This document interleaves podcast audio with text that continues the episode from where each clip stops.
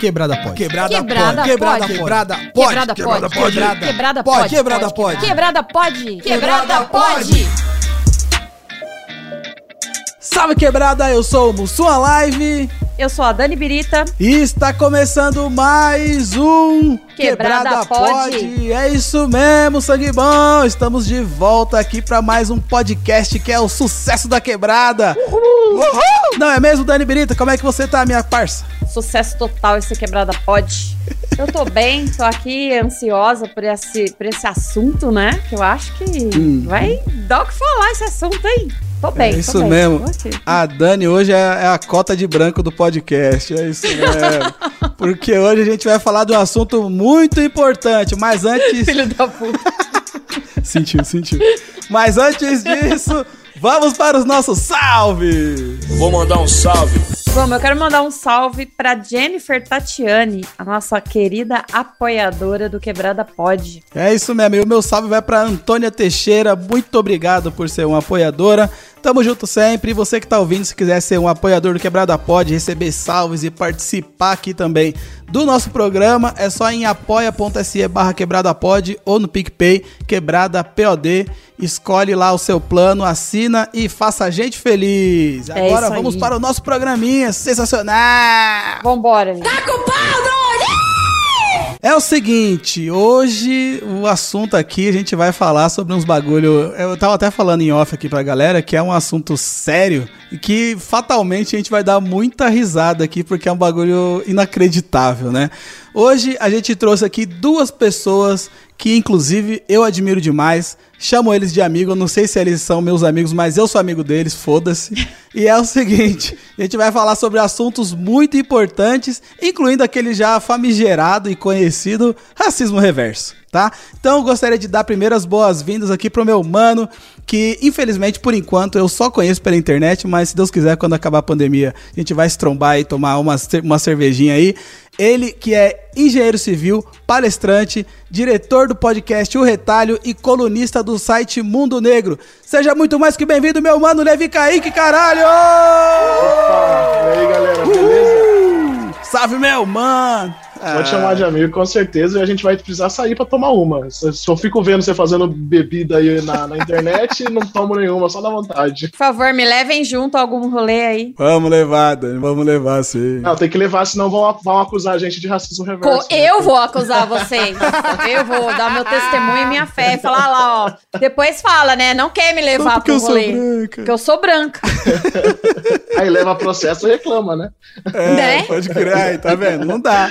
Ai, e o meu outro convidado também é meu brother, meu parça. Espero logo tomar uma cerveja com ele, porque esse cara é foda e ele me ajudou demais. O outro convidado é nada mais nada menos do que advogado e faz parte também do projeto Respire, que é um grupo de advogados engajados na luta antirracista. Seja muito mais que bem-vindo, meu mano Diogo Oliveira, carai! Uhul! Fala, Leandro. Firmeza, meu mano. Já começando meio aqui que tietando, né? Porque eu te conheço pessoalmente e não- você não me conhece, Ué, né? Ih, caralho. É, Como bicho. assim, cara? Aí lascou, hein? Fudeu. Espero que seja uma memória boa, sei lá, vai que eu tratei o cara mal, né? Sei lá. Ah, sai daqui. Não, não, não. De jeito nenhum. Que eu, eu te conheci foi um dos- como um dos primeiros influenciadores do Olha. Twitter, né? No Aham. Twitter, naquela famosa época que era tudo mato. Sim. Né? E aquela coisa, sempre também fui muito fã do, do Mussum, já comecei a te seguir. E tem uma vez, uma vez que eu te encontrei, até, de, de, num, num evento. Caraca, velho. Você vê, ó, então assim, você, é, você falou Porra. de liberdade de chamar de amigo, mas de amigo eu sou seu fã. Que isso? Eu vou chorar eu te aqui, não. encontrei no evento, é, eu te encontrei no evento, pedi pra tirar foto. Você Ô. mega simpático. Ah, não, não. Olha aí, é pegadinha. Cadê a sacanagem? Ai, ai, ai. Porra, que da É hora. sério, mano. isso aí foi o que? Acho que lá pra 2013 ou 2014. Que da Não sei se eu posso falar qual evento que é. Pode falar. Pode falar? Não sei, não sei, né? Vai, vai- bom, pode falar. Vai que ele fala, sei lá, um evento no Airbnb lá com 15 É, pessoas, não sei. não, qual é que é? Olha, que é quase. É na- no, foi Quase. naquele. Você não, você não, não chutou muito longe, não. Ah, então foi, Foi no no Erotica Euro- Fair. o Enerótica Fair. Caralho, que da hora. Eu Mano, tava aí- junto. A, a outra. Dani, Tava, foi em direito esse negócio. 2013 ou 14. 13 ou Porra. 14. É. Não, É. a gente ia direto nesses eventos, né, Dani? A gente ganhava Nossa. convite, vários brindes e tal, era mó da hora. Muito bom. Que emoção, muito legal, cara. Então, seguinte, agora é a Dani, né? Vai, Dani, vai, vai daí que é a sua pergunta. Ó, primeiro eu queria agradecer vocês por topar participar do nosso podcast, tá? Então sejam muito, muito bem-vindos. E já diz pra gente de que quebrada vocês são. Começando pelo Levi. Bom, minha quebrada aqui, eu sou do antigo Inferninho, o famoso Gênesis aqui, virou até música, era Inferninho, era só uma Ah. invasão, hoje é Gênesis, passa a ter busão, a galera até brinca com isso. É, mas eu sou aqui de Campinas, interior de São Paulo. Nasci, cresci, vivi aqui, apesar de ter morado um pouquinho no Nordeste também, mas boa parte da minha vida eu passei aqui em Campinas mesmo. Boa. Você, Diogo. Eu sou da Vila do Encontro, fica no Jabaquara. Também morei minha vida inteira aqui na, na, na região, que é a Vila do Encontro, que é de um lado da avenida, do outro é a Vila Faquini, foi onde eu mais morei. Vim pra cá depois que eu casei, aqui entre o Americanópolis, perto aqui da, da Vila Clara, nessa região. Boa. Os caras é quebrada mesmo, é isso mesmo. Meu mano Levi, eu primeiro queria entender como é que um engenheiro civil é, se torna um influenciador que sai pisando na cabeça dos racistas tudo, sai xingando e batendo todo. Mentira, não bate ninguém não.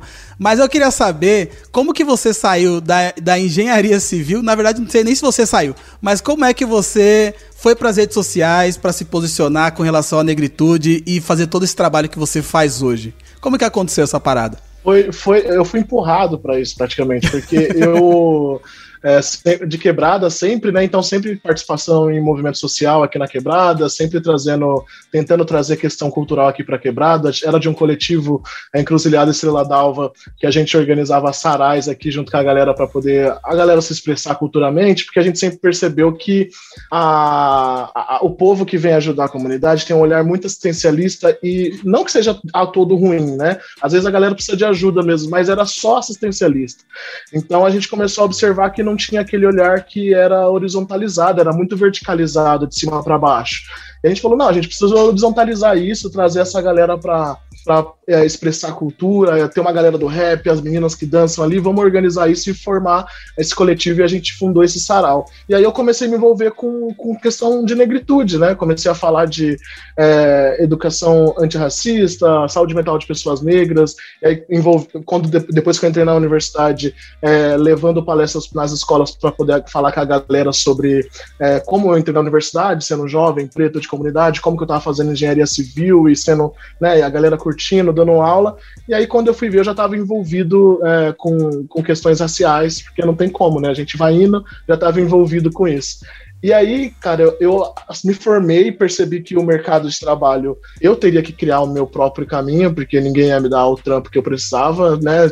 Sempre tem aquele preconceito. Então, cara preto, de comunidade, de dread, tatuagem na mão, da onde que eu vou arrumar um trampo de engenharia, né? E, e aí eu fui lá e criei minha própria empresa, abri minha própria empresa com dois amigos na área de construção civil, deu super certo por um tempo. Dois anos de empresa, a gente levou um puta golpe e aí faliu, assim. Cheguei a dever Caralho, mano. 120 conto na praça. Eu falei, caramba, o que, que eu vou fazer da minha vida? É, a única solução foi vender a empresa, mas e aí quitaria tudo, né? Ficaria de boa, mas aquela, né? Tipo, 25 anos, tinha construído um sonho, tinha funcionário e tudo, vender a empresa, fiquei mal pra caramba, entrei em depressão. Final de 2019, fiquei malzão, não saía pra nada. E na época eu me relacionava com a mina que, que estudava na Unicamp estudos literários.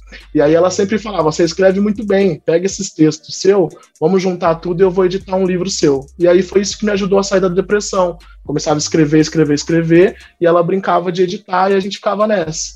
E aí eu falei, ah, vou postar nas redes, né? Na época eu só usava o Facebook, apesar de ter o Twitter, mas só tava lá por tá, eu não usava o Twitter nem nada. É, já seguia o Mussum, acho que o Mussum foi um dos primeiros que eu segui, assim, do, do Twitter. E aí tava lá paradão, falei, ah, vou postar no Facebook, né? No dia que eu fui postar no Facebook o texto, o Facebook me bloqueou naquela semana por discurso de ódio, porque eu falei que o Harry Potter era um bosta e ele morreria no primeiro livro se não fosse a Hermione. E aí o Facebook entendeu isso como um discurso de ódio. Eu falei, pô, não pode nem falar a verdade mais. Só que o texto já tá prontinho. Eu falei, não, eu vou postar. Não, tá prontinho o texto aqui, vou postar lá no Twitter, vamos ver o que dá. E aí eu postei no Twitter esperando que eu fosse cancelado, porque era dicas para brancos na luta antirracista e a primeira dica é todo branco é racista, né? Falei, nossa, a galera vai me destruir na internet. Só que, para minha grata surpresa, a galera curtiu o texto e, e, e, tinha dúvidas sinceras, né? Tipo, ah, como assim todo branco é racista? Você pode explicar melhor isso? Ao invés de me atacar, eles perguntavam. Eu falei, pô, que legal, né? Um espaço de aprendizado muito bacana isso aqui. E aí desse texto foram surgindo outras demandas e eu fui escrevendo outros, outros, outros. E aí tava na pandemia, eu estava desempregado, porque tinha vendido a minha empresa, é, não ia conseguir arrumar emprego, não estava conseguindo nem sem pandemia, quem dirá com pandemia, estava mal da, da depressão, estava melhorando e tal. Falei, ah, vou começar a escrever e ficar postando na internet os textos, assim. E aí, quando eu fui ver, o bagulho bombou, e aí foi crescendo, assessoria e contato com as pessoas. Aí o Mussum me seguiu, eu falei, meu Deus, tá acontecendo aqui. ah, aí, que a... isso? E as coisas foram rolando, e aí foi rolando. Faz pouco tempo, então. Pouquíssimo, faz, fez um ano agora em fevereiro. É, então eu te acompanho desde o começo. Eu achei que você já tava há mais tempo. Olha. Não, Faz muito, na internet faz muito pouco tempo. Na, na, aqui na comunidade já faz alguns 4, 5 anos que eu tenho trabalho de palestras na comunidade, em escola pública, né? E tudo mais. Mas na internet mesmo faz, faz só um ano só. E hoje você vive só de internet. Seu trampo mesmo é internet hoje. É, eu dou consultoria na área da engenharia, porque depois que você ganha certa visibilidade, a galera. Aí, aí você vira engenheiro, né? Aí a galera te olha com um olhar diferente. aí, pô, uhum. é, aí eu dou consultoria na área da engenharia, dou palestras em empresas, né, com relação a letramento racial e tenho trabalho na internet como, como é, chamam de influenciador, que eu não gosto muito desse termo, mas é como influenciador, né? Faço esse trabalho e dou aula também. Eu dava aula em escola pública, agora não estou dando aula mais por causa da pandemia, mas dou aula, dou, dou dando aula online e tudo mais. Então faço um monte de coisa por aí. ah, não, do caralho, da hora. Eu também não gosto de influenciador, não. Eu, eu, uso, eu uso criador de conteúdo. Criador Isso. de conteúdo pra internet, melhor coisa. Tô criando. Não importa a plataforma, não importa o conteúdo. A gente tá criando lá e já. O negócio é, é sair criando, criando, criando. É, exato. É, Comunicadores também, né? É, comunicadores. também, é. é. Meu mano Diogo, primeiro eu queria saber como foi a sua história com o direito, se, como, se você sempre quis ser advogado desde pequeno e tal, e também como surgiu o projeto Respire, cara sempre ser advogado, não, né? Eu comecei a ter contato com direito mais pelo meu pai. Meu pai, ele é escrivão de polícia aposentado, né? E então já desde de pequeno que eu já, já, já tinha até algum interesse, já tinha até um tipo de contato, né? Primeira vez que eu entrei numa cadeia foi com 7, 8 anos de idade, né? Que eu tá fazendo aquela coisa, criança, ah, não fazia lição direito, fazendo muita bagunça. Aí meu pai falou: É, moleque, você quer ver? Eu vou te levar para ver o que acontece com quem não faz lição. Caralho. Aí me levou para conhecer a carceragem. Tratamento de choque, mano. Ó, oh, eu sempre ouvi isso, você precisa ir na cadeia, conhecer como que é a vida. Um monte de gente ouvia Caralho. falar isso, aí realmente é real isso. É, Tratamento de... é. a, a, minha mãe, ela me, ela me ameaçava, ela falava que ia também. me mandar pra FEBEM. Aí, aí teve é. um dia que eu tava, a gente tava em casa, aí teve uma rebelião e tava pegando fogo na FEBEM. Eu fui todo feliz com a minha mãe. Olá, mãe, tá pegando fogo, só não vai mais me mandar pra lá. Mancada. Você é louco. Não, eu, eu também tive a ver com a, com a FEBEM, que não falei aqui onde eu moro, aqui no Jabaquara, a casa onde eu morei mais de 30 anos até eu me casar, eu vi, eu vi a FEBEM do, do quintal de casa, que é ali no comecinho da Imigrantes. Agora quando você passa ali na Imigrantes, tem o Centro Paralímpico Brasileiro e a delegacia ali, o 97DP. Ali antes era uma unidade da FEBEM, nem Fundação Casa. FEBEM, né? E o meu pai, ele era escrivão também dessa área. Depois de muitos e muitos anos, eu fui entender o porquê que ele não deixava eu raspar o cabelo quando era criança, né? Porque para quem mora praticamente do outro lado da imigrantes, né, cabelinho raspado, se eu tô na rua sem documento, é complicado, né? E só que eu, eu também não, não me interessava muito, né? Eu até praticamente 17 anos de idade, meu negócio era jogar bola e fazer teste, que eu achava que ia ser jogador, né? Mas como o talento, né, não nasci com esse dom de talento, eu acabei prestando para direito. É, tentei, olha só como é são as coisas, eu tentei fugir até do, da área criminal, até para sair um pouco dessa coisa, porra, advogado preto necessariamente precisa trabalhar com criminal. Só que aí, como meu pai, ele era, é, ele era escrivão de polícia, já tinha um amigo dele advogado, com dois meses de faculdade já comecei a fazer estágio em um escritório que era do criminal. Aí não tinha mais como sair, não tinha, não tinha mais escapatória, né? Esse tema é um tema também bem atual. Se falar de racismo, se falar de luta anti-racismo, isso é muito atual. Eu me formei em 2008 é, e eu nunca fiz uma prova, um trabalho. Primeira vez que eu fui ler da lei de crimes contra o racismo foi, sabe, depois da faculdade. Só tinha passado ali bem perto, alguma coisa ali do, do da injúria racial, que faz parte dos crimes contra a honra, mas esse é um tema que, que praticamente passava muito longe, né? E a gente foi seguindo, seguindo, seguindo. Aí eu te digo, não sei exatamente em que momento da minha vida que me deu aquele estalo assim de, poxa, preciso fazer alguma coisa. E juntar as duas coisas. Porra, eu como advogado preciso fazer alguma coisa é, contra o, o racismo. Não sei dizer mais ou menos exatamente quando, mas o projeto Respire é recente, né? Foi um projeto idealizado pelo meu amigo Dr. Carlos, Dr. Carlos Santos, que é lá de Minas, né?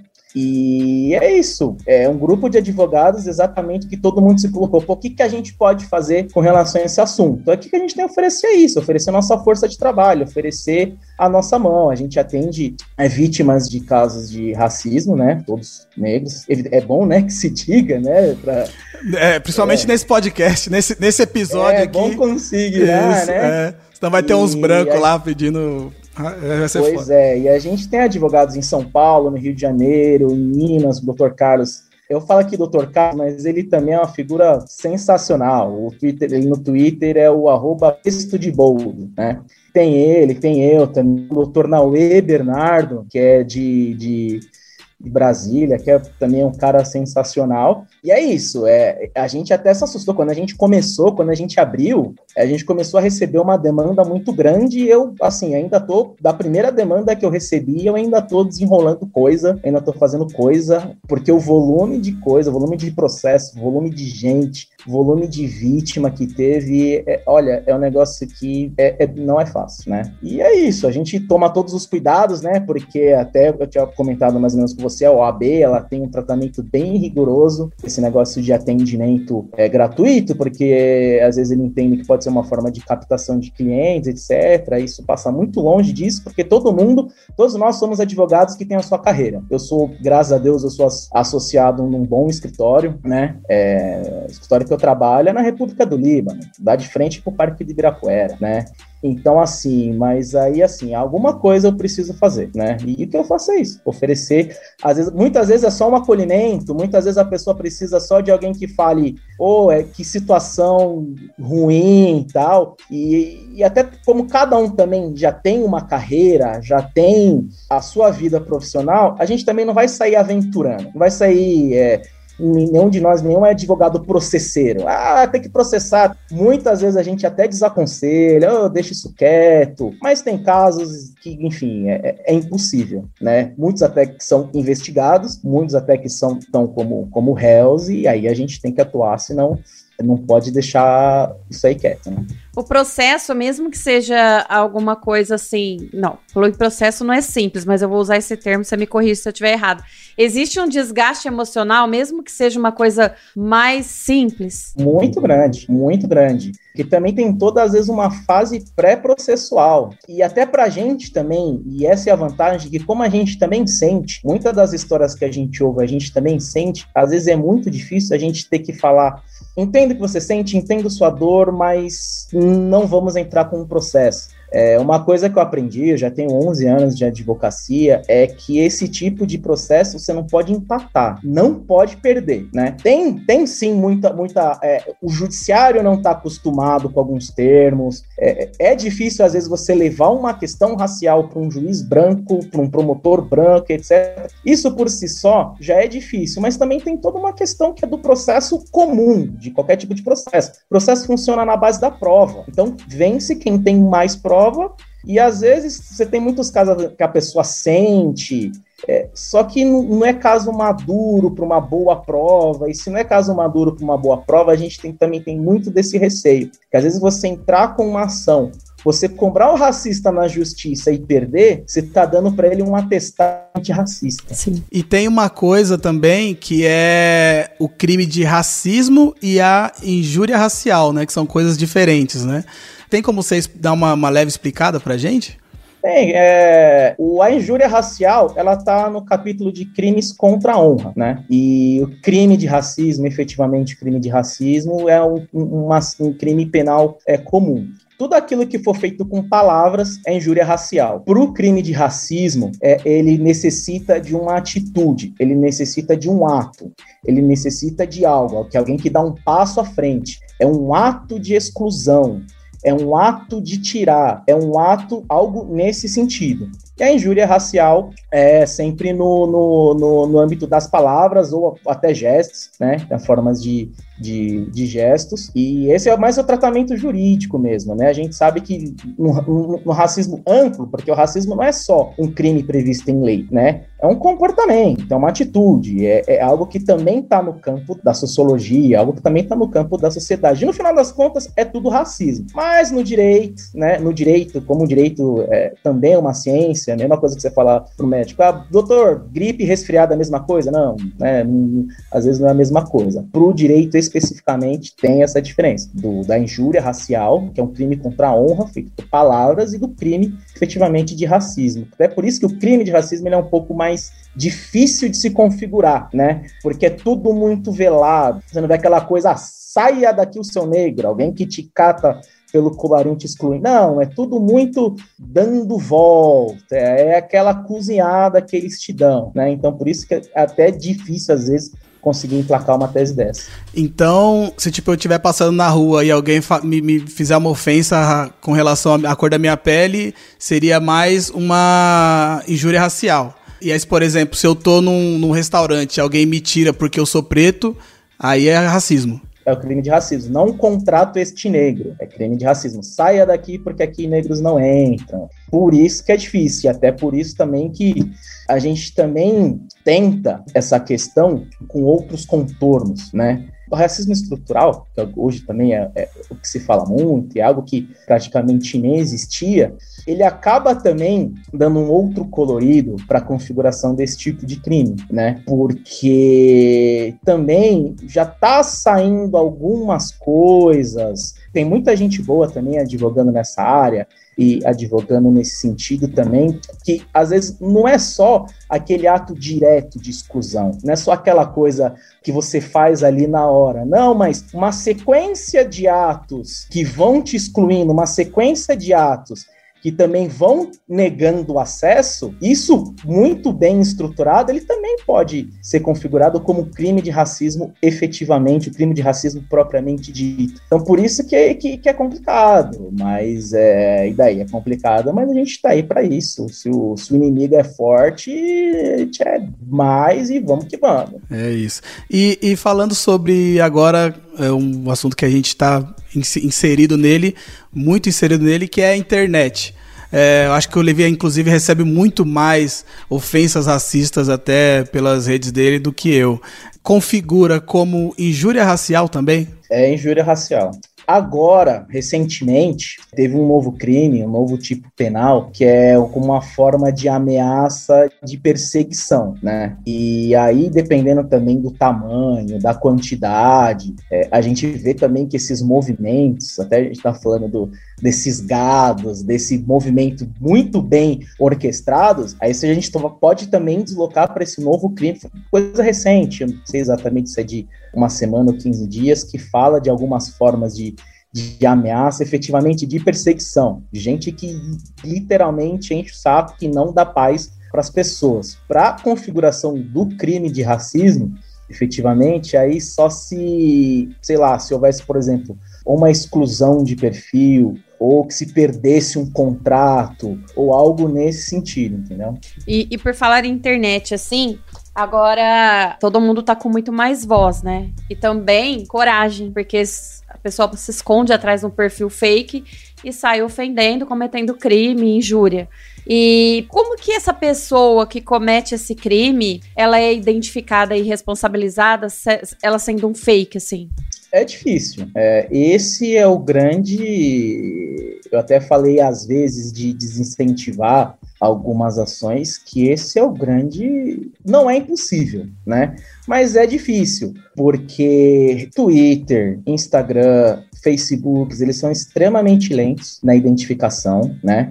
Geralmente o que você tem que fazer? Você tem que entrar com uma ação, você tem que entrar num processo, pedir para que seja oficiado. Em alguns casos eles respondem rapidamente, só que assim, esse rapidamente, às vezes é coisa de três, quatro, cinco dias, né? Já teve casos que Twitter demorou para responder, deu prazo máximo, passou três meses, o Twitter não respondeu, respondeu depois de quase um ano, mas identificou, identificou, né? Então, às vezes, é, a gente até aconselha algumas pessoas também que, às vezes, a denúncia, aquela denúncia que você faz no, no, no denuncia comportamento abusivo, etc., às vezes é mais eficiente para derrubar um fake desses do que necessariamente você entrar com uma ação. O que é, o que é, assim, o que é péssimo, no final das contas, esse fake só vai perder a conta. Nossa, que grande consequência, que grande pena. É difícil, é complicado.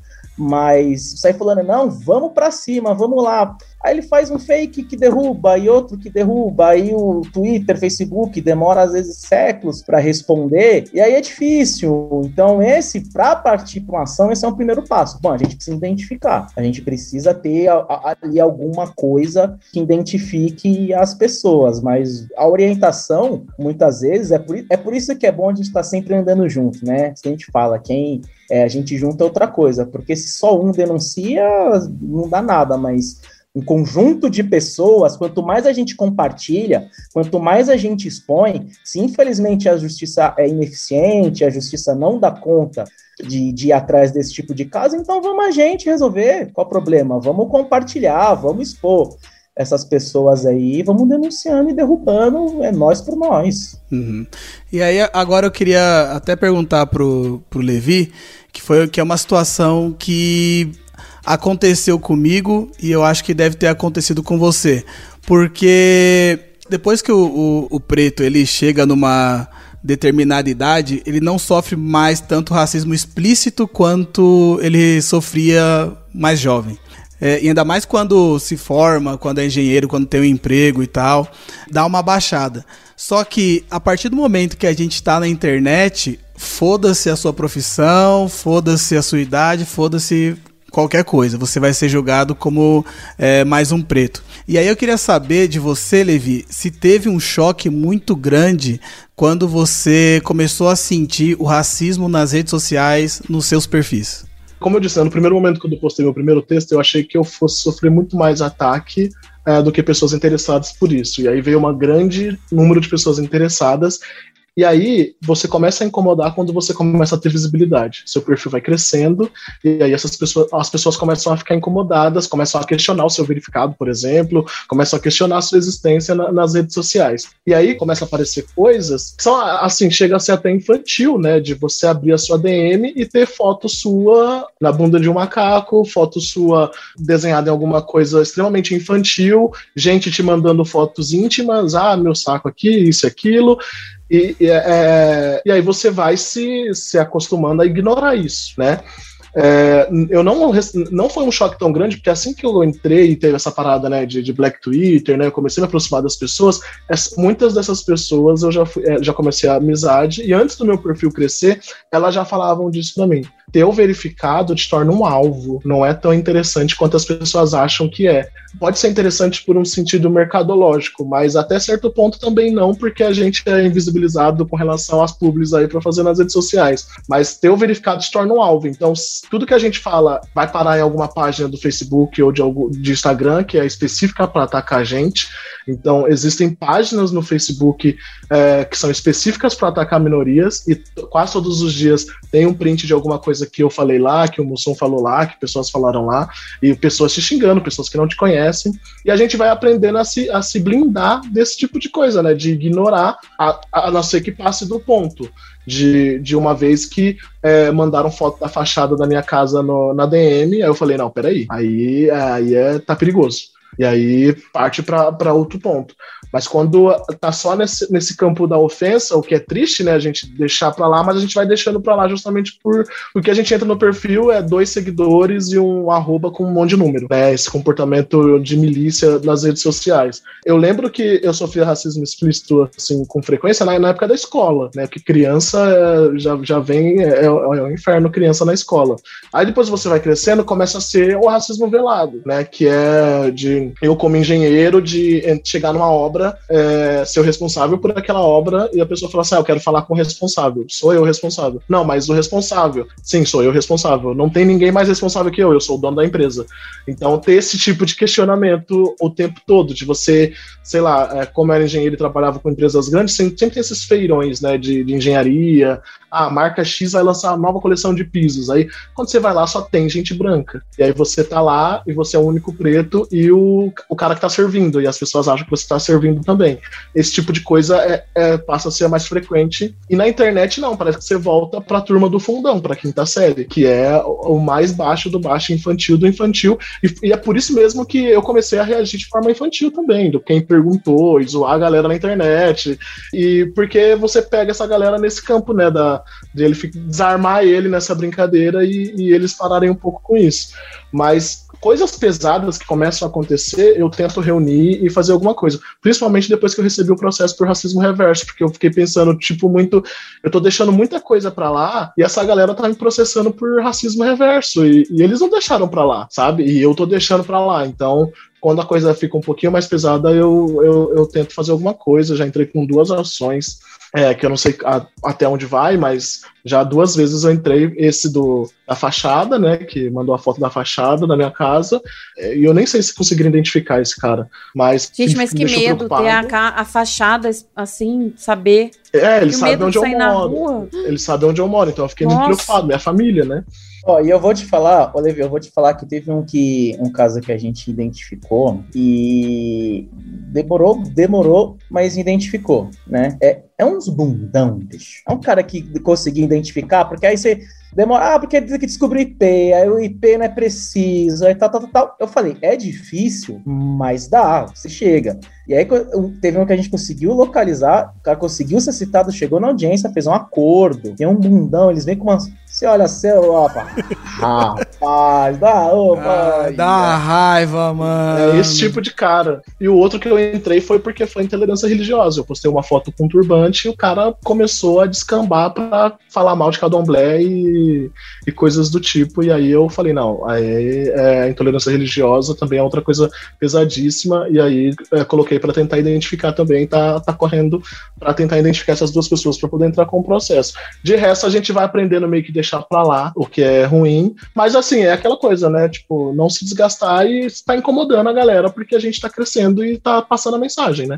Principalmente que o meu perfil, ele é um perfil que fala sobre questões raciais no sentido de, de denúncia e de várias outras coisas, então incomoda mesmo essa galera. Tanto que esse processo que eu recebi por racismo reverso, o meu advogado meio que ele, ele, ele acha que veio do, do, de gabinete de ódio, assim, do, de, que veio de Brasília. Veio de Brasília no, no Disque 100 da, da Damar Damares. Quem usa o Disque Sem da Damares, pelo amor de Deus? Então, é, parece que é uma coisa que foi, né, para tentar intimidar, para falar, ah, vamos calar a boca desse, desse preto aí verificado na internet. Né? Pois é. Já aproveitando, conta pra gente como que foi o seu processo por racismo reverso. Eu acho que a primeira a gente vale a gente perguntar aqui pro nosso mano Diogo se racismo reverso é crime. Eu, eu porque assim, as pessoas brancas ou pessoas não negras que se valem dessa, dessa, dessa de racismo reverso, elas dizem que na lei diz que o racismo está contra raça, contra. É, no, no, geral. Mas é, racismo reverso é crime? Então, é, racismo reverso ele não existe. Só existe o racismo, tá? Só existe o racismo. Eu sou uh, de uma opinião que é o seguinte: o tal do racismo contra a pessoa branca, ele é possível de existir. Não é impossível. Eu vejo, com todo respeito, alguns colegas dizendo que é impossível. Não, é possível que exista, porque a lei, de fato, a lei fala por, por, é, por condições raciais e não diferencia Ok? Ok. Então é possível de tudo isso aí que eu falei, por exemplo, eu pegar uma pessoa branca e arrancar pelo colarinho e falar saia daqui que você é branco, isso é possível. Ou seja, um racismo contra uma pessoa branca, ele é possível de existir. Ele só não é isso aí que estão falando, ele só não é isso aí que o pessoal tá alegando, se sentindo ofendido. Não, isso de fato não é. Porque não existe para um elemento básico que existe para qualquer tipo de, de, seja racismo contra é, é, é, gênero, condição, é, uma condição de, de, de você subjugar a outra parte, de você subjugar o outro lado muitas vezes o que a pessoa branca diz que é racismo reverso é simplesmente uma tentativa é, da gente se colocar no mesmo patamar, da gente se igualar da gente querer espaço, da gente falar, opa, estamos aqui, ah, não, opa, peraí, né? Simplesmente reconhecer a condição da outra pessoa como uma pessoa branca e a gente se reconhecer. Isso não é racismo reverso. Então, assim, porque esse reverso não tem. Então, eles estão meio que tentando utilizar os nossos argumentos contra, contra nós mesmos. Mas isso, imagina, isso não, não cola, isso não existe é, é, um exemplo que eu não gosto muito de usar, eu sei que é um exemplo bem delicado, mas eu coloco com cuidado porque ele é bem, ele é muito claro. É quase como se falar em, por exemplo, em racismo reverso, é quase como é, é, é um nazista dizer que está sendo ofendido por judeus. Olha, os judeus estão me ofendendo, eu sou nazista. Não existe isso. Claro que assim é bem exagerado e tal, tal, tal. Mas por isso essa hipótese é muito. Eu nunca vi nada parecido, nada parecido para se dizer, nossa, não, realmente, ó, nesse caso essa pessoa branca ela foi excluída porque é excluída, foi tirada, foi, sabe, é subjugada de alguma forma por ser uma pessoa branca. Eu nunca vi nada chegando perto. Isso pode acontecer? Pode, mas é, eu nunca vi nada perto disso. Toda vez que você se vê, essa alegação é muito mais o tal do vitimismo, o qual nós somos acusados de estar se vitimizando do que qualquer outra coisa. E, é, e a pessoa que acredita em racismo reverso geralmente não acredita no racismo, né? Ela sequer acredita no pois é. racismo é. e ela quer impor a questão do racismo reverso. Eu sei que juridicamente pode ser possível, mas é só para complementar na, no, no, sentido social, né, do, do significado de racismo. Para existir racismo precisa existir um sistema, uma hierarquização entre raças. Um, um, tanto que, se as pessoas sequer pesquisassem o que significa racismo, abrisse o Google mesmo, que tem no Google lá é do dicionário de Oxford colocasse lá racismo, nenhum dos verbetes de racismo fala somente sobre preconceito. Não é só preconceito, é estrutura, é hierarquização de raças, é subjugação, uma raça ser considerada inferior à outra. Então, não, não especifica que é a preta, ou indígenas, ou qualquer outra coisa. Então, para existir o racismo contra brancos, seria chamado somente de racismo, não precisaria colocar o reverso, e deveria existir uma estrutura de hierarquia que colocasse o negro enquanto superior e o branco enquanto inferior. Então, a gente fala que que é impossível, não porque o, a, a, definição de racismo não consiga abranger o racismo contra brancos, porque poderia, né? Mas para existir a, a, estrutura social deveria se modificar totalmente na nossa sociedade para que os brancos fossem subjugados é, dentro dessa hierarquia. E isso não rola, não tem como, né? A não ser que, sei lá, a gente volte na máquina do tempo e comece a escravizar pessoas brancas aí, igual o pessoal costuma brincar. É verdade. É tão distante, né? Tão distante. Imagina, se a gente chegar perto dessa estrutura, né? Que coloque uma pessoa branca subjugada, meu Deus, estou me sentindo, nossa, a sociedade vai ter virado de cabeça para baixo. É só fazer uma análise, como o Levi falou, uma análise do nome. Nunca tinha pensado nisso também. Racismo reverso. Ai, tô sofrendo racismo reverso. É porque o outro tá ok? Pode? Se você tá falando reverso, é porque você assume que o outro é, também existe. tô revertendo uma situação? Pra quem diz que sofre é. racismo reverso, o racismo contra negros não, não okay. existe. Não, é. Tanto que até assim, falando de racismo, é, isso que o, o Leandro falou agora me lembrou que a gente fala muito sobre racismo antinegro porque existe o racismo anti-indígena. São coisas diferentes, né?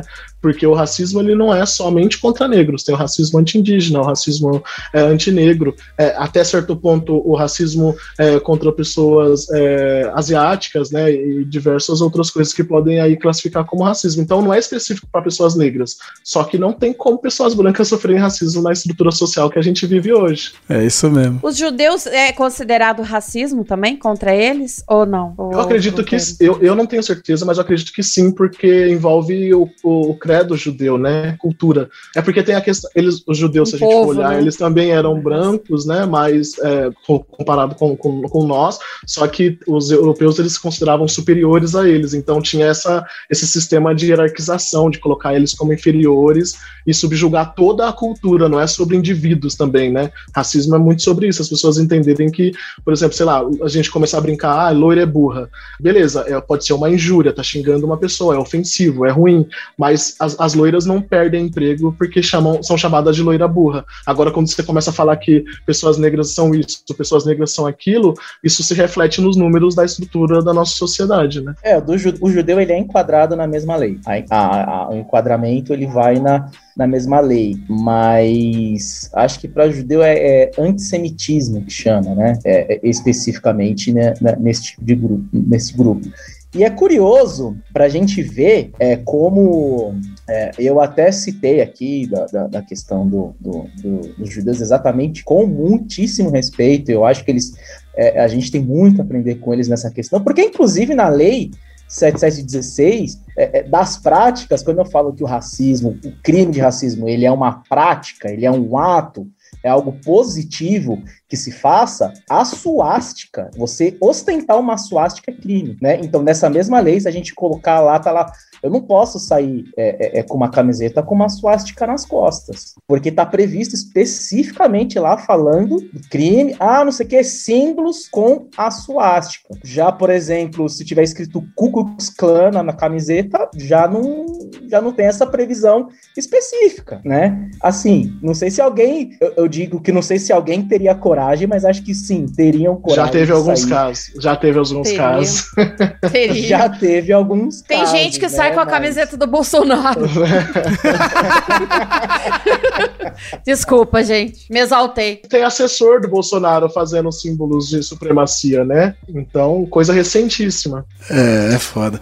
Meu mano Levi, conta pra gente você que é, foi acusado de racismo reverso, como que rolou essa parada, meu mano? É, então, aí a gente já, já entra nisso, né? Eu fui acusado de racismo, só que a gente coloca como racismo reverso porque foi contra uma pessoa branca, né? O que aconteceu? Eu escrevo pra internet, fui convidado para escrever pro site Mundo Negro, né? E eu escrevi um site, um texto sobre um artigo, né? Sobre a questão do relacionamento interracial. É, e eu coloco lá, né? Precisamos falar sobre relacionamento interracial, algo assim, né? E eu uso o termo palmitagem, que é como é, entendido é, sobre essa questão. O texto, ele nem sequer é contra a, a questão da palmitagem, é só um apanhado histórico para a gente entender o processo de embranquecimento da população brasileira, eugenia, né, e, e, tudo mais. E no final eu falo sobre não culpar pessoas negras por palmitarem, porque eu acho que é você culpar o, a, a, quem, a vítima pelo, pelo racismo, né? No final das contas, já que eu entendo essa questão da palmitagem como um, um projeto do governo brasileiro, com imigração, envolve muita muitas coisas aí,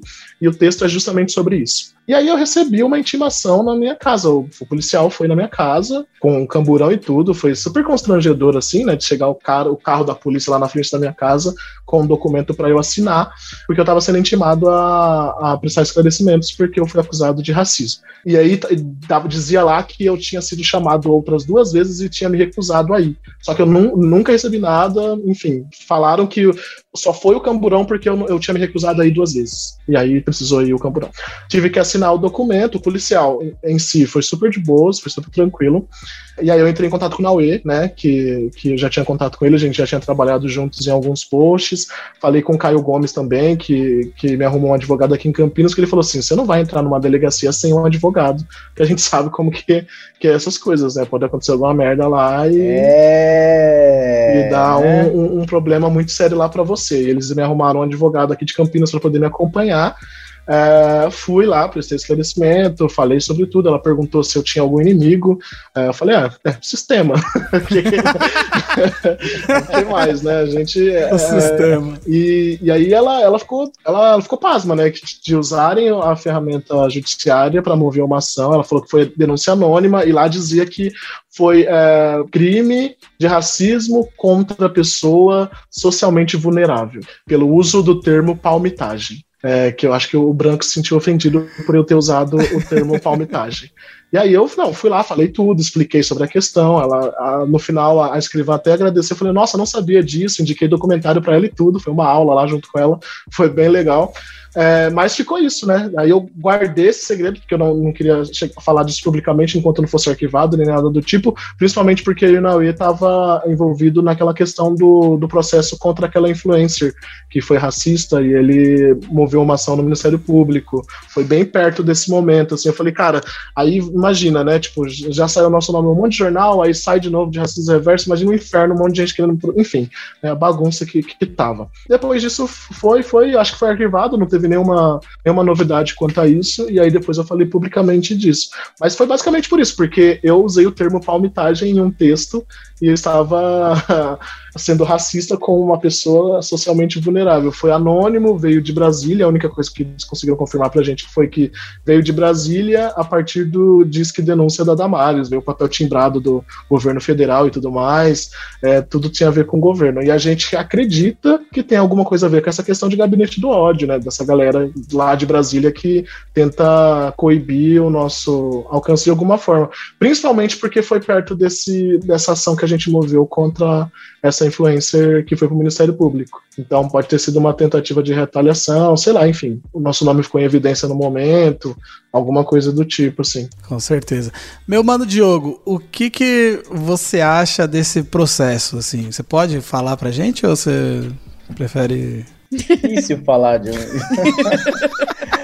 Eu, eu, eu, também sou muito assim, diante umas coisas que, né, às vezes não consigo também ficar tão bravo. Eu falo que, eu, que isso, é, é bizarro. Eu também não posso falar muito é, especificamente sobre casos específicos, né, sobre processos, até por, por, por, A gente já enfrenta o sistema, até como o Levi Kaique falou, quem que é o inimigo? É o sistema. Então a gente precisa. A gente certo já está sendo questionado. Imagina então se não tomar todos os cuidados possíveis, né? Mas essa é uma questão muito delicada. Esse o tal do disque denúncia é muito complicado. São poucas as pessoas que também que têm a coragem de colocar cara e fazer uma denúncia dessa, né?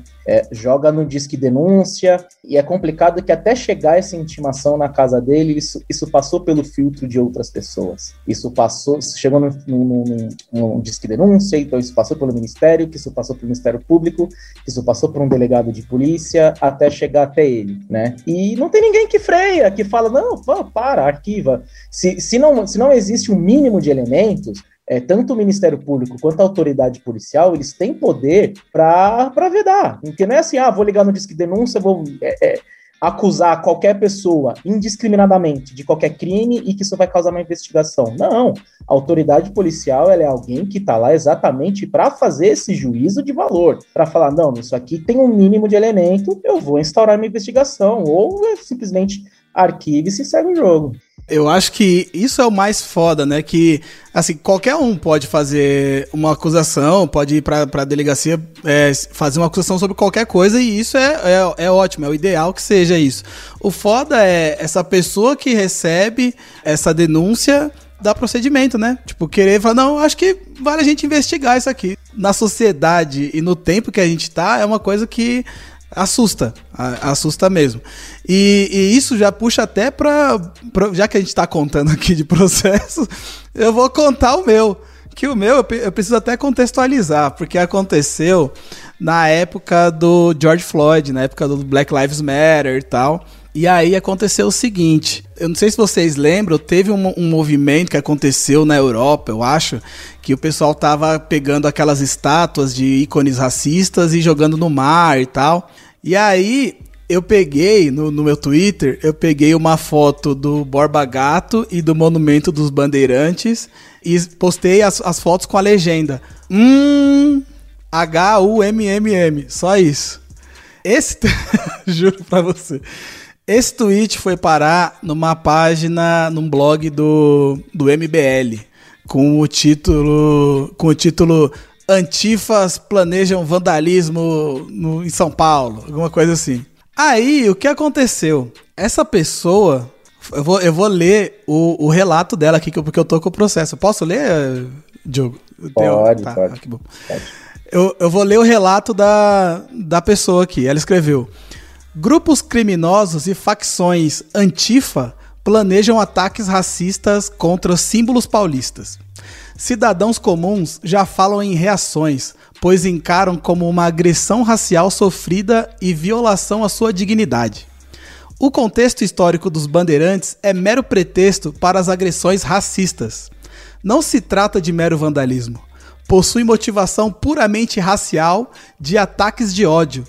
Constitui ofensas racistas sem precedentes ao povo paulista em seus ícones tão caros em amor à sua história. Solicita-se contundente atuação do poder público quanto a esses crimes de racismo e violência racial pretendidos contra os monumentos paulistas e que sejam enquadrados os, os autores na lei de racismo pelas ofensas manifestas e violência, e violência racista planejada contra o povo paulista é isso mesmo que você está ouvindo. Eu fui acusado de racismo contra o povo paulista. Logo eu que sou paulista. De bandeirante. Logo eu que tenho amigo. Logo eu que tenho amigo paulista, cara. Eu não acredito, mano.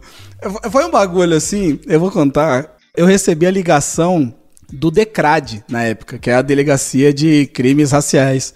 E foi bem na época em que eu tava gravando o reality show Bar Aberto. Eu, eu tava lá, né, super preocupado, caralho, tô no reality show aqui e tal, não sei o que. Aí recebi a ligação, a escrivã me ligou, ela disse que era do Decrad e tal, e que tava pedindo para que eu fosse lá prestar esclarecimentos. Aí eu fiquei pensando, mas eu não levantei nenhum processo. Eu até falei para ela, não, mas eu não tenho nenhum processo tal, eu tô. Que eu, eu tenho, recebo muita coisa, mas não, não, não, não, não levei adiante. Aí ela, não, não, é, um, é, uma, é uma questão aqui que estão te processando com racismo. Aí eu falei, tá bom, então tá, eu vou lá. Aí eu, caralho, que será que aconteceu, né? Não sei o quê. Aí passou tudo, passou as gravações, eu, eu marquei depois das gravações, fui lá.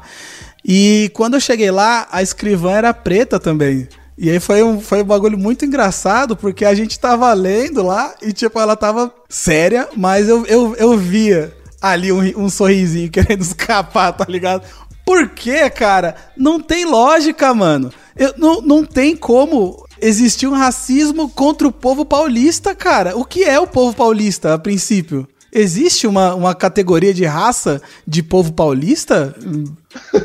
Não existe, cara. Categoria povo e aí, categoria, qual é a sua raça? Ah, eu sou povo paulista. Mas é não, é tudo porra. do povo paulista. Não existe, cara. É, não, só, só até pra aí, é, também como eu te expliquei, até como ele, nesse caso também eu tô, tô constituído, tô, tô te defendendo também, eu não posso publicamente falar assim sobre ele, mas ele a, é, acabou não por causa do, do, na lei de racismo, de crime de racismo, ou injúria racial nesse sentido, foi por, pelo crime de incitação ao crime. O fundamento, mais ou menos, é que você estava com isso incitando o crime de dano. De vandalismo. Incitando as pessoas a causarem danos é. ao patrimônio público. É um vândalo é. esse Leandro, né? É, Vou te pois falar, é. Viu?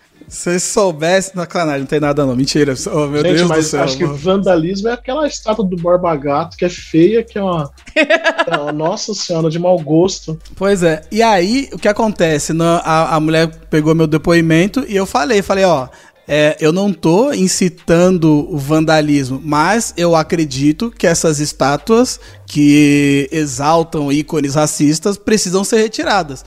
Não que seja pelo povo, mas sim pelos nossos próprios governantes, por alguém responsável por isso. E aí correu lá a, a, o depoimento, e aí teve um momento que ela me perguntou se eu era de esquerda ou de direita. Aí eu falei, ué, mas isso tem a ver? Eu contei até, falei, bom, falei, eu, eu, eu sou uma pessoa preta e eu atualmente sou de esquerda porque a esquerda é, é, é, o, é o posicionamento que eu vejo que nos defende, entre aspas. Eu falei, eu falei alguma coisa assim, que é o posicionamento que mais privilegia os negros nessa situação. E ao contrário do meu mano Levi, eu fui sem advogado. Então, eu corri é... esse risco, né, meu, meu mano? A cara do Diogo. É, a ideia, né? Ao contrário, então, né? já gostaria de pedir desculpas aqui e indicar para você que está aí ouvindo o podcast se acontecer alguma coisa, você precisar prestar esclarecimentos na delegacia, leve um advogado, né, Diogo? Ah, sim. Eu fiquei morrendo de medo, principalmente porque eu fiquei pensando, né? Para isso ter chegado aonde chegou, de eu ter recebido duas intimações, segundo eles, né? Deve ter passado por alguém, esse delegado deve ser um cara que acredita no racismo reverso. Eu não vou me colocar numa situação dessa sem ter um advogado sozinho, porque chega lá, acontece alguma coisa, eu, eu saio de lá preso, vai saber o que acontece, né? E aí eu corri atrás de advogado para poder me acompanhar, porque eu fiquei morrendo de medo do que podia acontecer. Porque para mim a situação em si já era absurda. Para acontecer outro absurdo, era só mais um passo, né? É, total. E, e mano, é, é, é que assim, né? Eu, na minha ingenuidade, né? Falei, mano, não pode ser, eu não vou ser preso. E se eu for preso por causa disso, eu vou dar muita risada, cara. Eu, só que eu não levei, eu não, eu não pensei na gravidade disso. Eu poderia ter sido preso real, tá ligado? Mas. gastar o réu, gastar o réu por causa disso aí.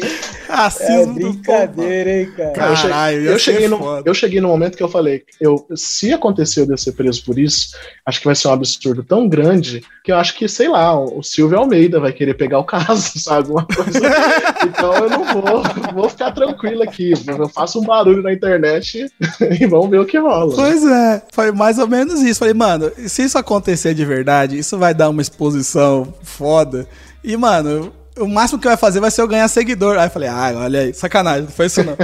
Mas é foda, é uma situação muito complicada e, e querendo ou não, é muito séria, principalmente no, no, nos tempos em que nós estamos, né? Em que denúncias como essa ganham é, força e continuam, né? E seguem na, na justiça aí. A gente tem que ir lá prestar esclarecimento e tal. E tem acontecido com mais pessoas, né, Kaique? Eu acho que. Na, Carla né, Dias, Levi? recentemente, né? Então, é. A Carla Dias, que é branca, ela. A, como que foi? A, a Carol Conká que. Não, foi a Lumena. A, a, Lumena falou uma, alguma coisa do tipo que ela tá toda cagada na branquitude, que ela tem o olho de boneca assassina, uma coisa assim, falando da branquitude dela, né? E aí é, um monte de gente já se mobilizou para processar ela por racismo reverso, enquanto ela enquanto elas estavam na casa ainda.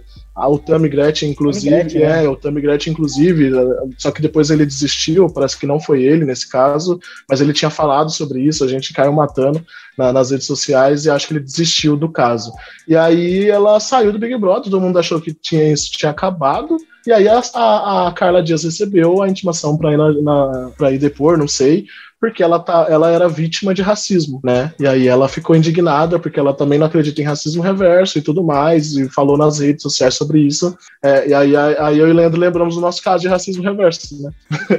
e isso é, um, isso é num tempo de tipo a a Ludmilla, que processou uma pessoa né, por injúria racial ou racismo, a Val Marchiori ganhou o processo, né, e, depois de chamar ela de, de cabelo de bombril e coisas do tipo.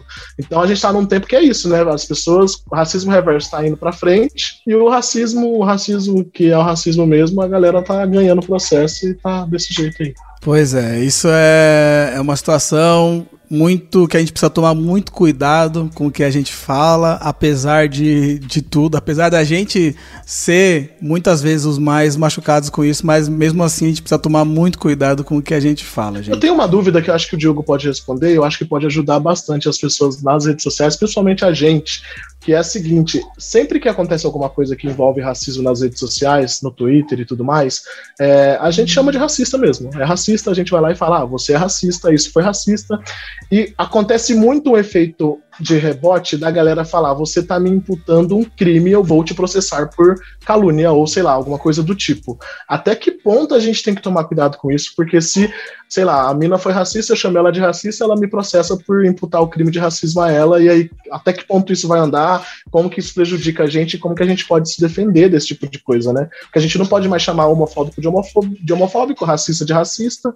É, olha, até bacana essa, essa sua pergunta, porque o primeiro caso lá do, do, do, Respire, que a gente teve sentença, ação judicial mesmo, sentença favorável, foi exatamente de uma menina que foi processada, né? Exatamente por ter chamado uma outra pessoa de racista, né?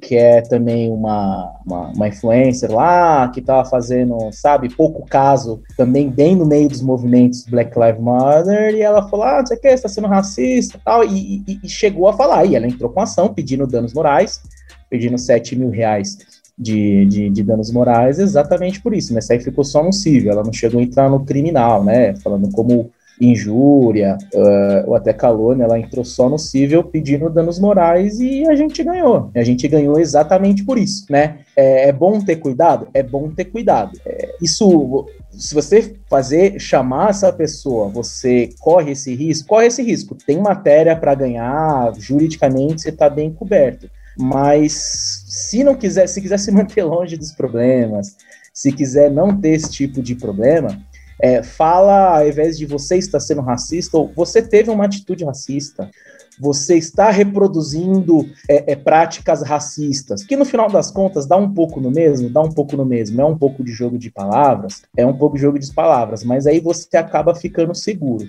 A gente acabou de falar tanto desse problema de identificação das pessoas, né? É, da dificuldade que a gente tem de identificar um agressor, é, é, você falando uma coisa dessa, você corre um risco, mas você está seguro de que você não cometeu é, ilicitude nenhuma, é, esses casos também é bom para a gente expor. É bom também para a gente expor as nossas vitórias. Ó, é, é, a gente falou, ah, não pode mais. Não.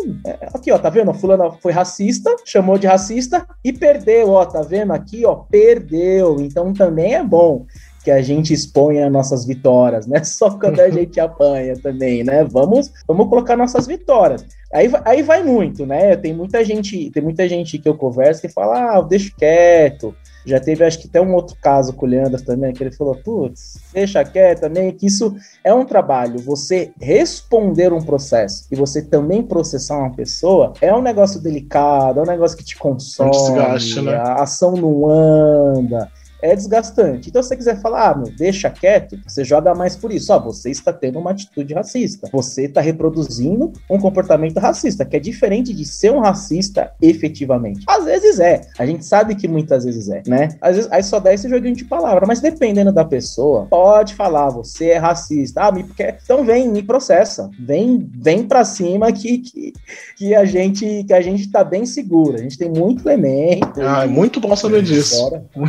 Isso isso é muito bom. Isso vale também para não só na internet, mas como eu tô cada vez mais envolvida nessas questões assim raciais e aprendendo, aprendendo, eu tô não tô corrigindo, mas quando eu vejo algum amigo ou dentro da minha casa, ou na minha família, qualquer lugar que eu vejo, eu já saio agredindo, eu falo, você é racista?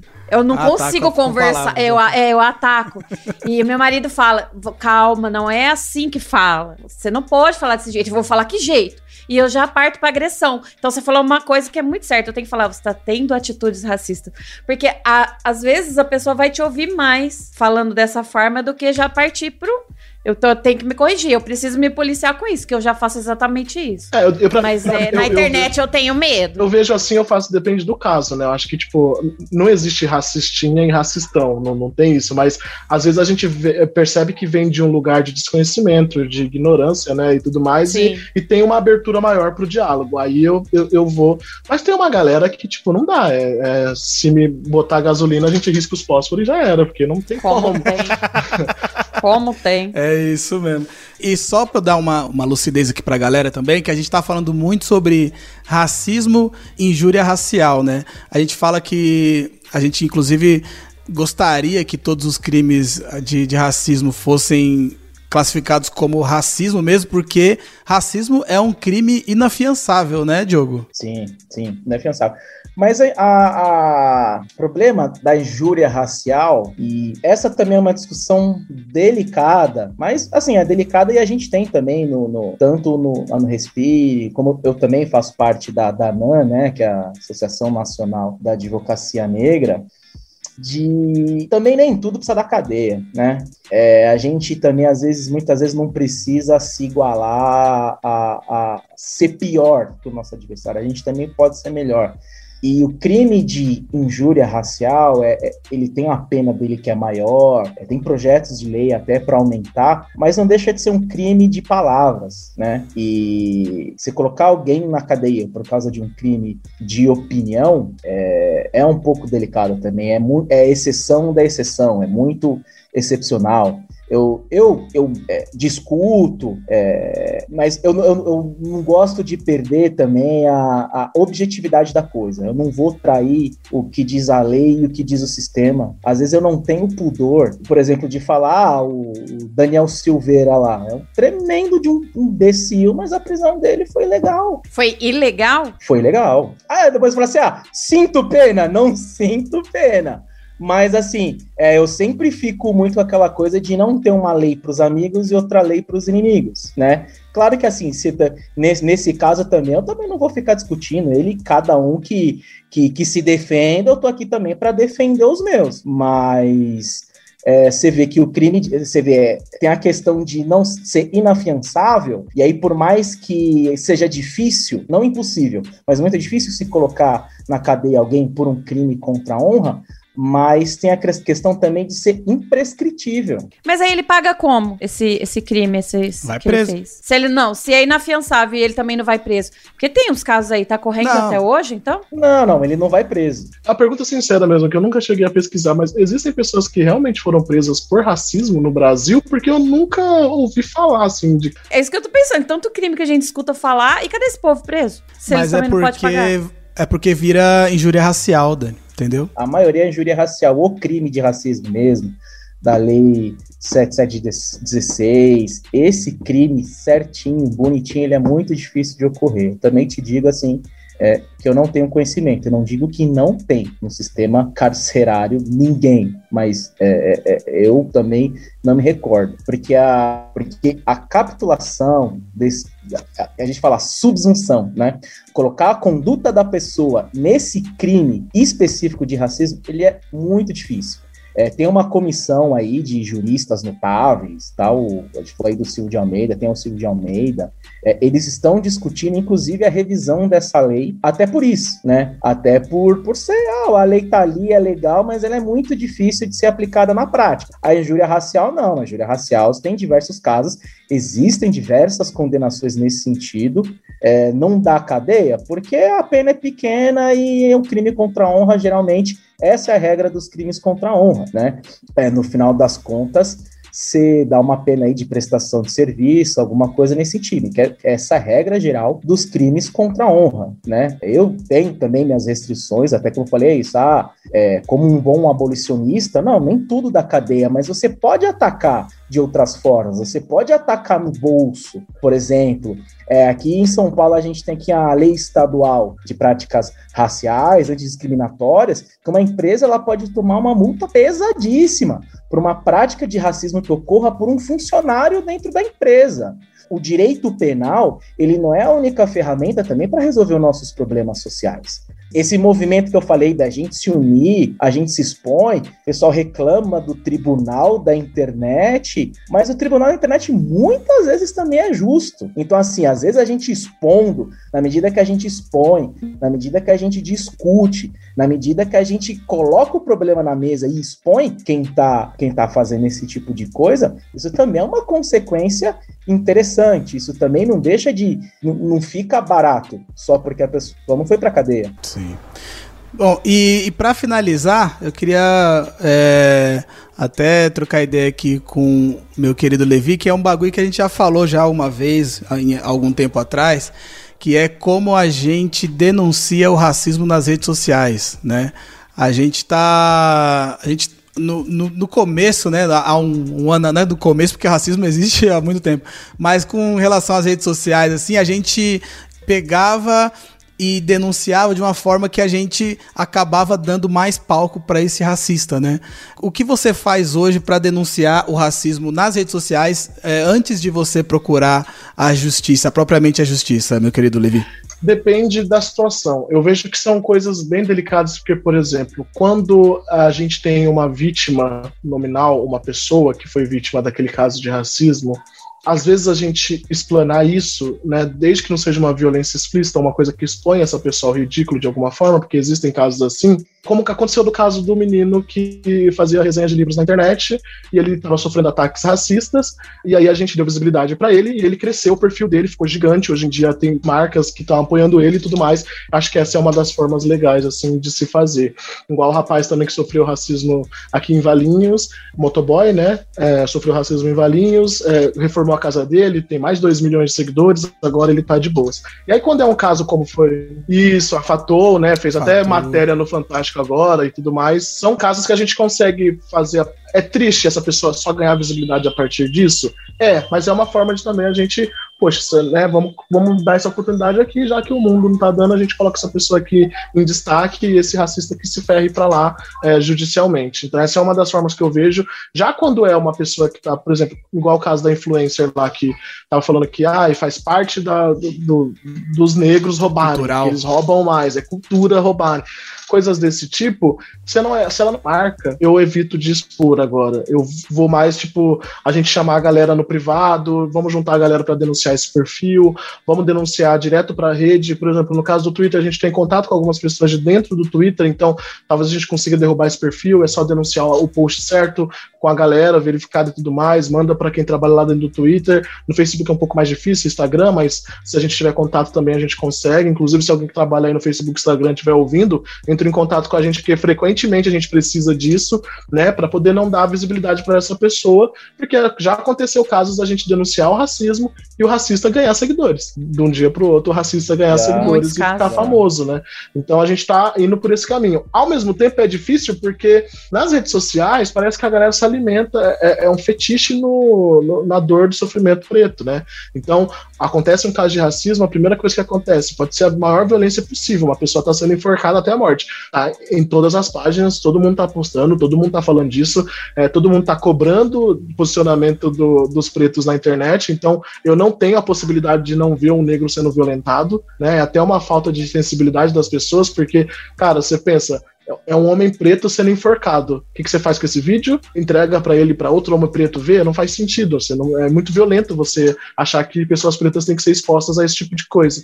A gente entra na internet e isso já tá lá, já tá bombando. E, e esse, existem perfis de pessoas brancas, inclusive, que crescem nisso, de, expondo esses casos, né, desse fetiche na, na dor preta. Mas a gente tenta fazer isso, denunciar é, para a plataforma, tentar um contato com a plataforma, então essa união de pessoas pretas, né, que a galera chama de Black Twitter, acha que é uma instituição, mas é mais a galera se unindo para tentar, tipo, ó, a gente tem, a, tem uma galera aqui que tem relevância e a gente quer ter uma linha direta de contato com a plataforma, para que a gente consiga denunciar esses casos, para que a gente consiga organizar isso, organizar aquilo.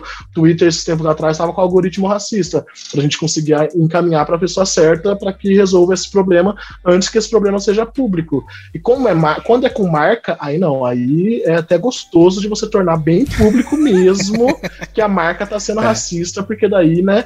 Aí depois a marca começa a correr atrás de preto para poder fazer propaganda, começa a contratar preto, começa a abrir processo seletivo só para preto, e aí pelo menos a gente causa um impacto é, positivo nesse sentido. Então cada caso é um caso, né? Vai varia muito Sim, assim. É isso mesmo. O Twitter, o Twitter ele ter sido um pouco mais mais competente nessa questão, um pouco mais rápido, né, na, nesse bloqueio de perfis, se tem uma coisa bem feita, é, é, algo sério, bem orquestrado. Às vezes a gente já viu, o Levi Kaique já deve ter visto até mais do que eu, às vezes no final do dia já caiu um perfil.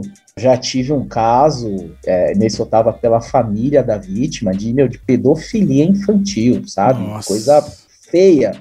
E o Facebook demorou cinco dias para tirar o perfil do, do, do, do cara do Não, ar. fe- Nossa, o Facebook é péssimo. É Até hoje, essa, essa página que eu comentei com vocês, que frequentemente tira prints do que a gente fala pra nos atacar, até hoje a gente tá numa luta para que a gente consiga derrubar essa página e a gente não consegue. Eles chegaram a mandar presentes, entre aspas, né? Eles têm o endereço de uma dessas pessoas pretas que eles atacam com frequência, em que inclusive eles usam a imagem dessa pessoa na, na foto de perfil dessa, desse perfil, né? Pra, e eles mandaram é, presentes para essa pessoa, na casa dela, e a gente ainda não conseguiu derrubar esse perfil porque eles têm uma estratégia de eles simplesmente pegam o print do que a gente falou, ou a foto, ou o vídeo que a gente postou público, colocam na- lá na página e quem ataca a gente são os seguidores, não, não é a página em si, são os seguidores dele que atacam. Então eles são só como se fosse o, o ponto de, de ligação entre o ódio e a gente. E a gente não consegue derrubar esse perfil de jeito nenhum. A gente não tem uma linha direta com o Facebook e com o Instagram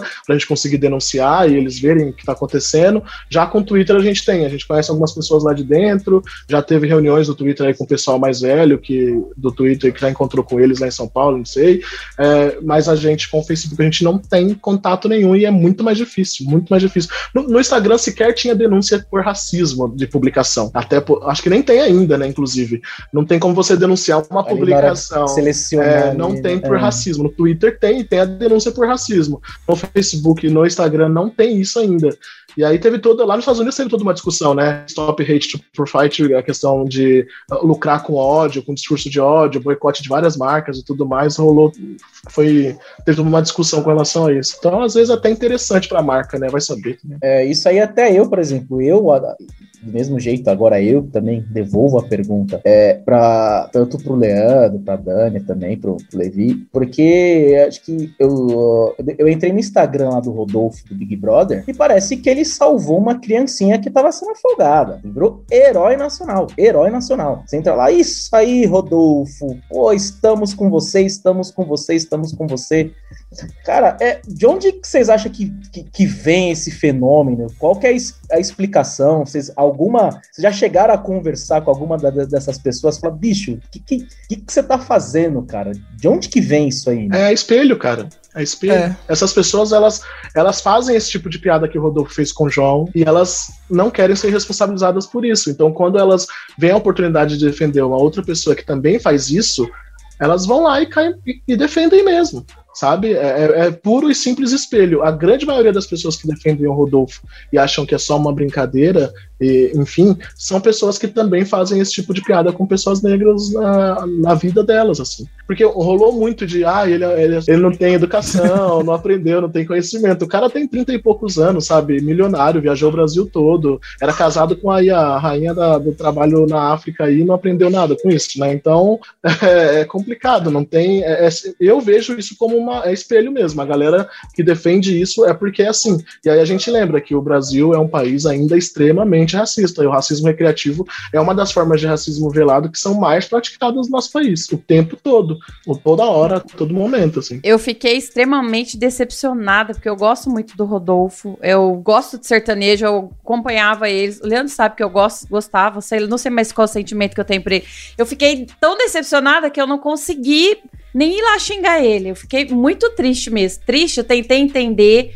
Tentei ver, não tem, assim. Ele tem muita instrução, ele não tem que falar isso. O meu ponto de vista é que é muito. É, para você aprender, principalmente sobre essas questões sociais, você precisa ter muita dedicação. E aí, o povo tá muito acostumado a fazer piada racista, o povo mais antigo sempre fez, o povo que não tem acesso à informação sempre fez e tal. Só que para você mudar isso, você precisa de vontade, porque vai ser um caminho muito difícil, você vai falar muita merda, mas você vai aprender muito e aí com o tempo você vai é, aprender o, o jeito certo de tratar as pessoas. E aí, quando alguém aparece e dá voz e fala assim, não, tem que ser assim mesmo, é vitimismo, quem reclama é mimimi e tal, a pessoa abraça porque é muito mais fácil você abraçar uma coisa que você já faz há muito tempo do que você pensar em mudar, tá ligado? Então, eu acho que vale muito a pena a gente se posicionar contra, mas é complicado porque a gente depende da boa vontade da própria pessoa de mudar.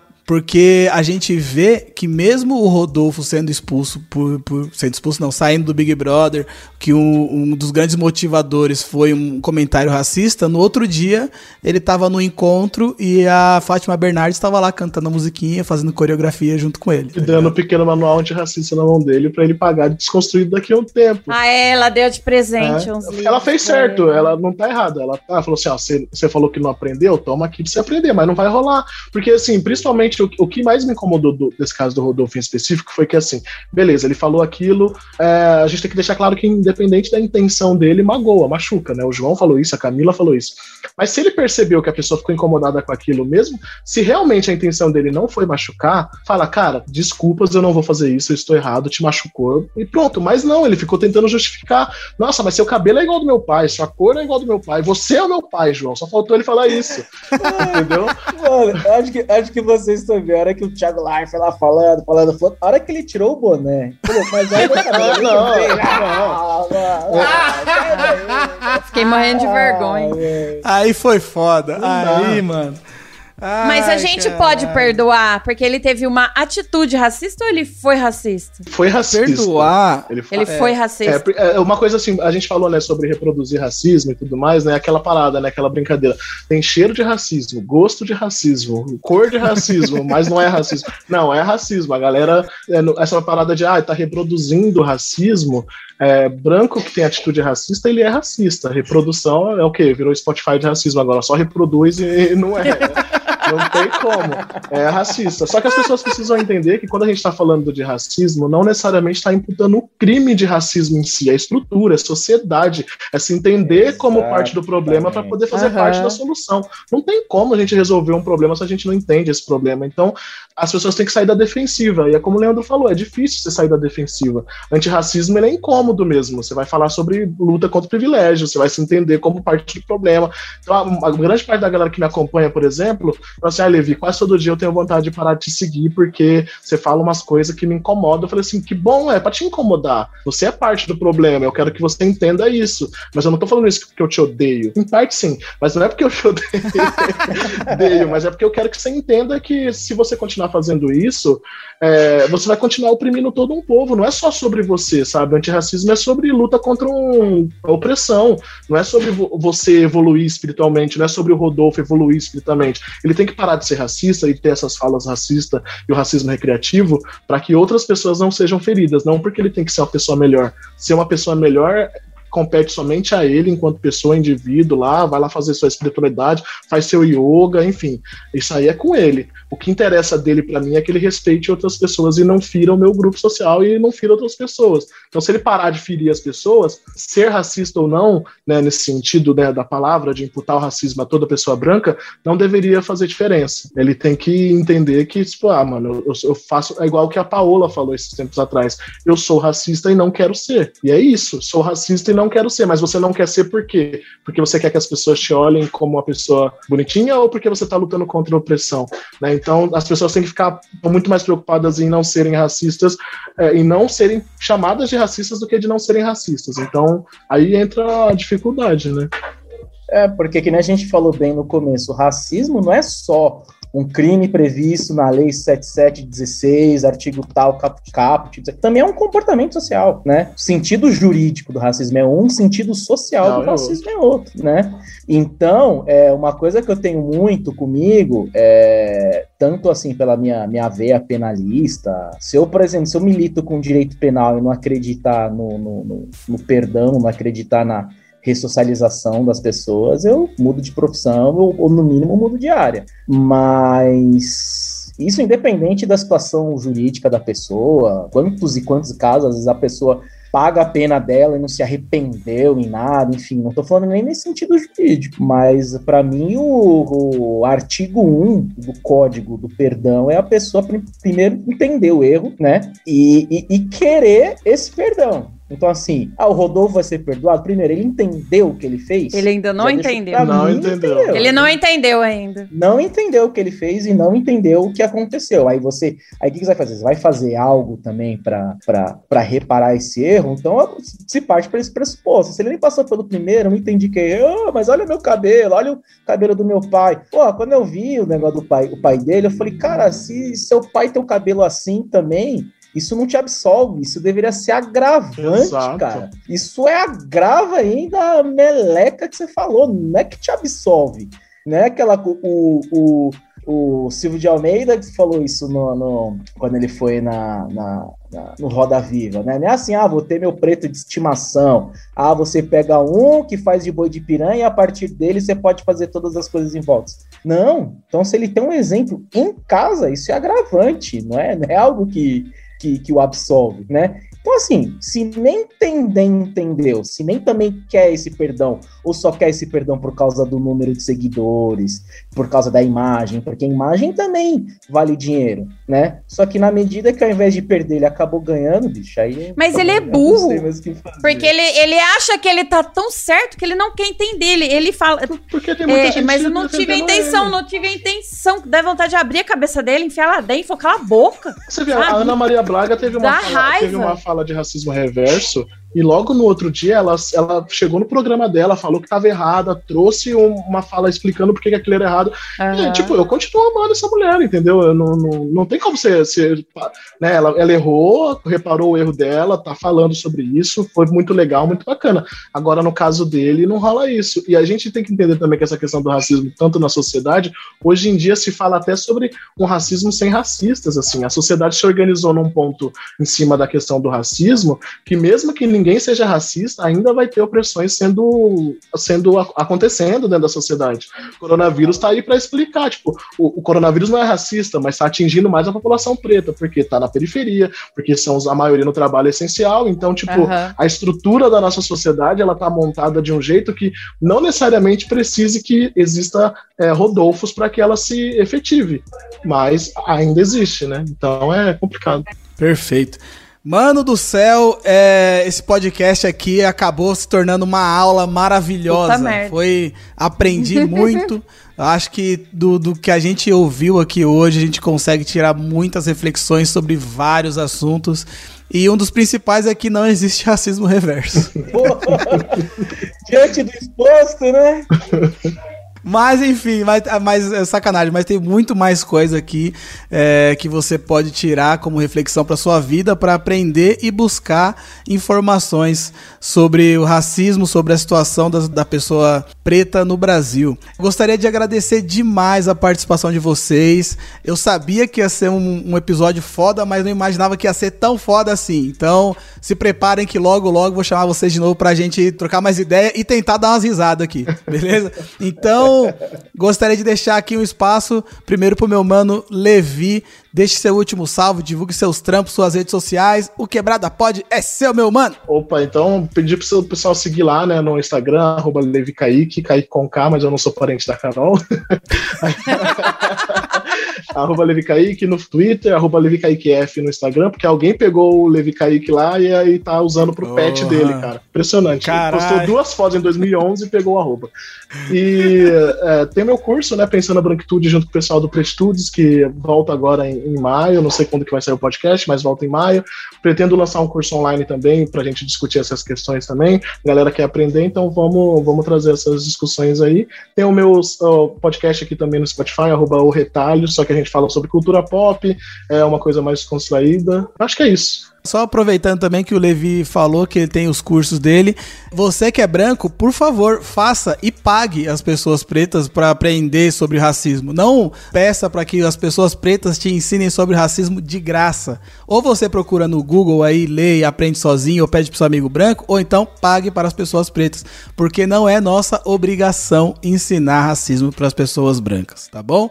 Seguindo agora, meu mano Diogo, o Quebrada Pode é seu, meu mano. Pode divulgar seus trampos, fala o que dá seu último salve, tamo junto. Pô, queria agradecer aqui pelo convite, até para conseguir falar de um tema sério com alguma leveza, né? Aqui a gente conseguir endurecer sem perder a ternura, né? Prazer enorme aqui também conhecer o Levi, também eu já acompanhava ele no, no Twitter, a Dani, rasgar mais uma seda aqui, Aí depois ele vai ficar se achando. Tô fazendo Aguenta. coraçãozinho pra câmera. É, e divulgar aí o Respire Advocacia Antirracista, né? No Instagram, perfil respire.advocacia e no Twitter, arroba Projeto Respire, tudo junto, né? tiver aí com, com algum problema, é, algo aí que a gente possa ajudar, a gente também tem um projeto bacana de coach, de encaminhamento de carreiras empresariais, né, de aconselhamento empresariais, não só para problemas jurídicos, problemas jurídicos também que não é só criminal, né? Já teve alguns casos aí de racismo no ambiente de trabalho, que é muito sério, é, no cível também, e, enfim, aí estamos aí, o que, que puder ajudar, estamos sempre à, à disposição de todas e de todos. Perfeito. Minha querida Dani Birita, e aí, aprendeu muito hoje? Vocês falam que não vai ensinar, mas olha as aulas que vocês dão aqui. Eu de graça aprendendo tudo isso. gente, obrigada. Foi, foi foda, foi foda.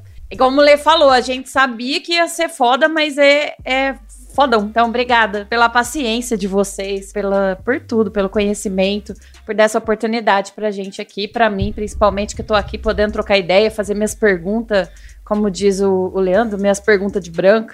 e vocês, com todo carinho, ainda responder e me ajudar. Então, obrigada.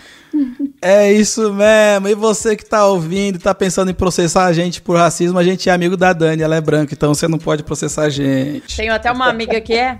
a gente tem uma amiga que é branca. Você que tá ouvindo, não se esqueça, aperte aí no botão de seguir o Quebrada Pod aqui no Spotify. Se você quer, além de seguir, ser um apoiador, vai lá em apoia.se barra quebradapod ou no PicPay, quebrada POD. Escolhe um plano, seja um apoiador e vai tornar a gente muito mais feliz. Tamo junto sempre. Semana que vem tem mais um novo episódio do Quebrada Pod. E é nós, sangue bom! Tchau, tchau! É nós mesmo, vagabundo!